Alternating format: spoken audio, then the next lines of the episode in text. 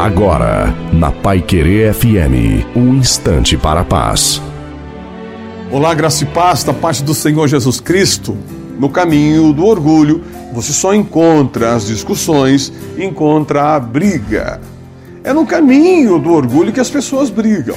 A briga sempre é gerada pelo orgulho. Quando você se exalta, é orgulho.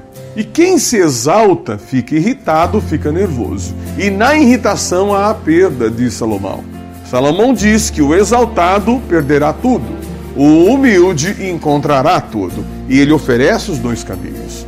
A Bíblia diz que o orgulhoso se exaltará e, na medida que ele se exalta, ele também projeta a sua descida.